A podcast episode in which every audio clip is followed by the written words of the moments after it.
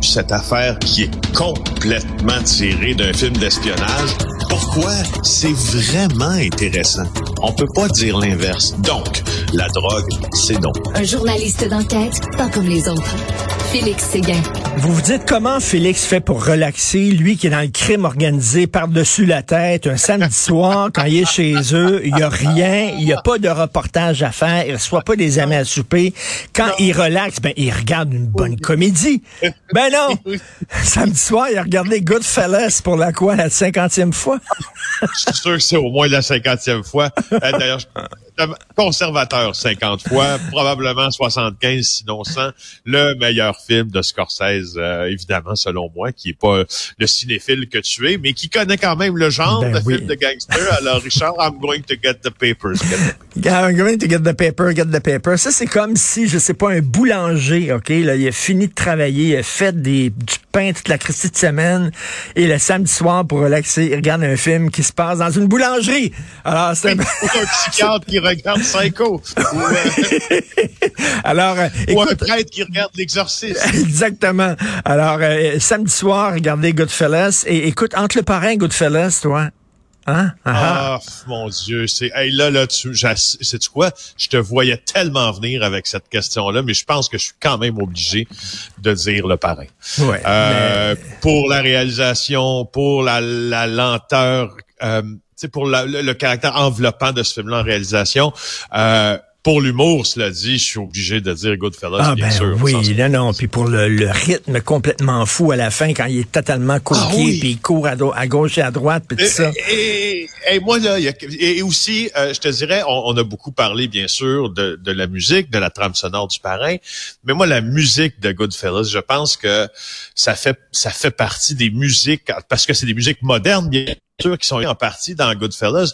Il y a notamment la chanson euh, d'Eric Clapton, dont j'oublie le titre, qui est une euh, qui est une pièce euh, musicale, là, donc euh, euh, il y a pas de, il y a pas de parole.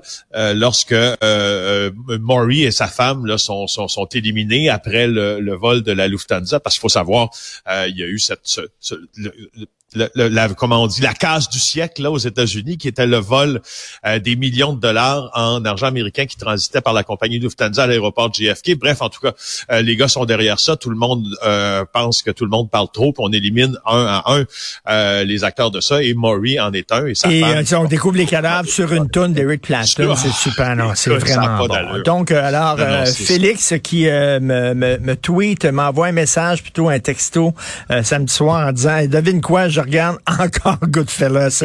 Euh, écoute, on, on apprend que euh, le chemin Roxham, je ne savais pas ça. Il y a beaucoup de migrants qui passent par là qui sont des Turcs. Je savais pas ça. Oui, exactement. Il y a une prépondérance, ben, pas une prépondérance, mais il y en a beaucoup. C'est-à-dire que euh, ça bondit depuis euh, deux ans le nombre de Turcs là qui euh, empruntent le chemin Roxham pour euh, se rendre au Canada de façon irrégulière. C'était le deuxième groupe en importance avant le tremblement de terre.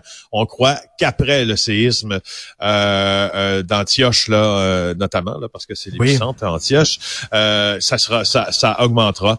Euh, alors, ça bondit de 80 arrivés en 2020 à plus de 5500 en 2022. Et même les Turcs de Montréal, la communauté turque, s'en surprennent, s'en étonnent.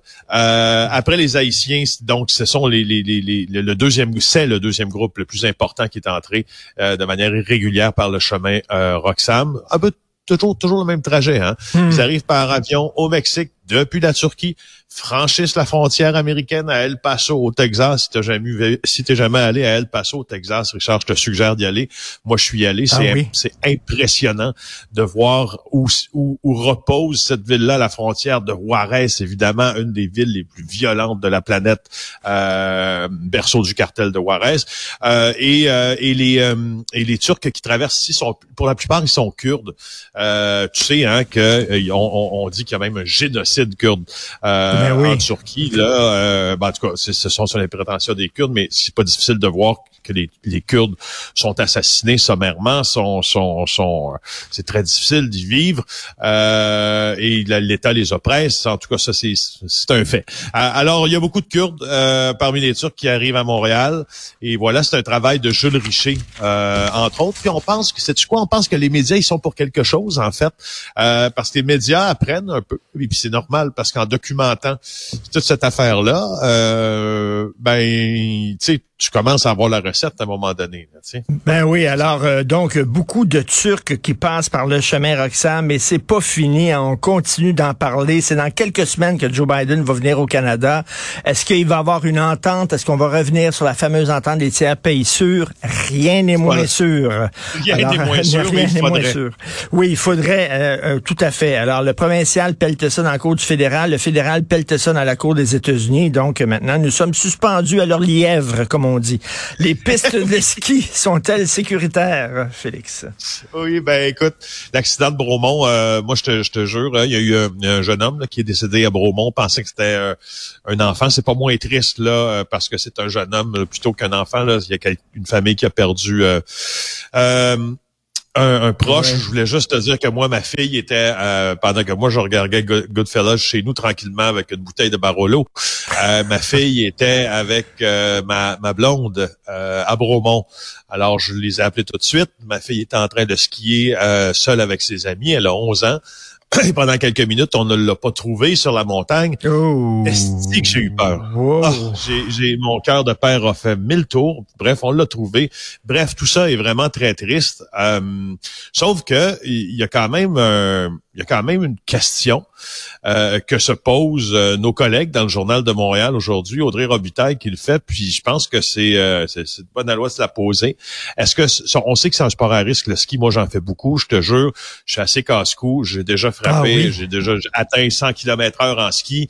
Euh, tu sais, j'en fais du ski, je suis capable d'en faire, je sais que c'est difficile euh, et je sais que c'est pas sans risque, sauf que là, écoute, c'est parce que tu sais, il y, a même des gens qui sont très très bons, des athlètes. Écoute, euh, Michael Schumacher, euh, euh ah Sonny Bono, le, le, gars de Sonny and Cher qui est mort justement après avoir frappé un arbre en ski, puis c'est un très bon skieur, paraît-il. Donc, ah, c'est oui, des compétiteurs qui y a des compétiteurs qui se tuent aussi euh, en, descente. Là, euh, rappelle-toi, là, c'est, c'est euh, est-ce que c'était un Allemand, un Norvégien, un Autrichien qui a été empalé par son ski lors d'une compétition de descente? Les images existent sur YouTube. Je vous conseille pas nécessairement d'aller voir ça. C'est un peu gore comme on dit. Sauf que voilà, c'est un sport dangereux. Moi, j'ai une petite, j'ai pour avoir skié en Europe, dans l'Ouest, aux États-Unis, honnêtement, je je suis d'avis quand même que certaines stations de ski euh, québécoises protègent un peu mal les skieurs, que les poteaux, les lampadaires, les canons à neige ne sont pas assez bien identifiés et les poteaux pas assez matelassés, contrairement mmh. d'ailleurs, mmh. si vous faites du ski en Europe, vous le constatez là, euh, sur les sur les poteaux, sur les obstacles, il y a des mat il y a des, de gros, gros, gros mat là, bleu, là. Il y en a quelques-uns au mhm. Québec, mais ça, moi, il y en a pas assez. Euh, moi, je trouve qu'il y a un problème avec la sécurité de certaines stations. Et rapidement, est-ce qu'il va falloir avoir des gardiens de sécurité euh, sur les pentes de ski? Parce qu'il y a ben, une fusillade dans un centre de ski. Non, ben, c'est ça. Ça, ça a comme fini la, fin de semaine en disant, mais voyons donc, qu'est-ce qui se passe? Écoute, je pensais être capable de voir des, je pensais voir des fusillades partout, je m'en étonnais plus. Mais là, il y en a eu une à Vallée-du-Parc, à Shawinigan, dans des circonstances totalement mystérieuses. Voyons donc, des coups de feu échangés au centre de ski. Ça n'a aucun sens. Au centre de ski, si tu vas là pour relaxer et tout ça, et soudainement, il y a des ben gens qui arrivent avec des armes à feu et qui commencent à se tirer dessus. Ça tout se tire, un après-ski, Richard. Ben oui, tout, un, après-ski. Alors, ça se tire dans les stationnements, devant les restaurants, euh, en plein jour dans la rue, maintenant dans les centres de ski. Euh, merci, Félix. Je te laisse regarder Goodfellas pour la 51e fois. Merci.